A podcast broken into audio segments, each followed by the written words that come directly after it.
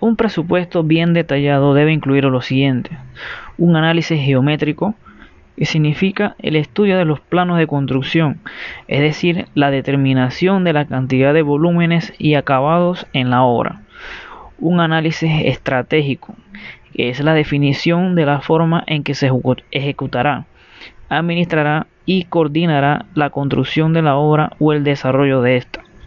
Esto genera determinadas actividades que deben realizarse pero que no se encuentran en los planos de construcción. Sin embargo, todas las actividades tienen un costo en lo que representa el presupuesto de la obra.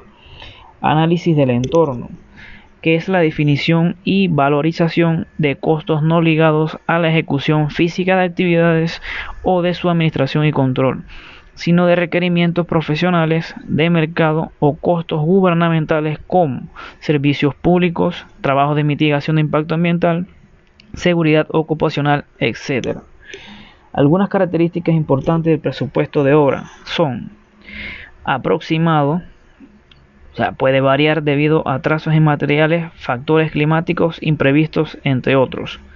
Temporal, al tener un mercado cambiante, los precisos varían y no son definitivos.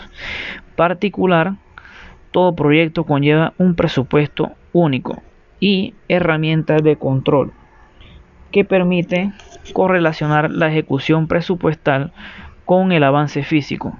Su comparación con el costo real permite detectar y corregir fallas y prevenir causales de variación por ajustes en alcances o cambios en actividades. No debe concebirse como un documento estático cuya función concluye una vez elaborado. El presupuesto de construcción se debe estructurar como un instrumento dinámico que además de confiable y preciso sea fácilmente controlable para permitir su actualización sistemática y evitar que se convierta en una herramienta obsoleta y de poca utilidad y práctica. Las partes de un presupuesto detallado. Todo presupuesto detallado debe contemplar las actividades necesarias para completar el trabajo para el cual se fue contratado. Entre mayor precisión en el desglose de actividades, mayor control se podrá tener de la obra y el gasto en que se incurra. Pero todo presupuesto detallado, indiferentemente del tamaño de la obra, debe considerar siempre los siguientes rubros: los costos directos, costos indirectos, los costos fijos, costos variables, viáticos, kilómetros y zonaje, la utilidad y los imprevistos.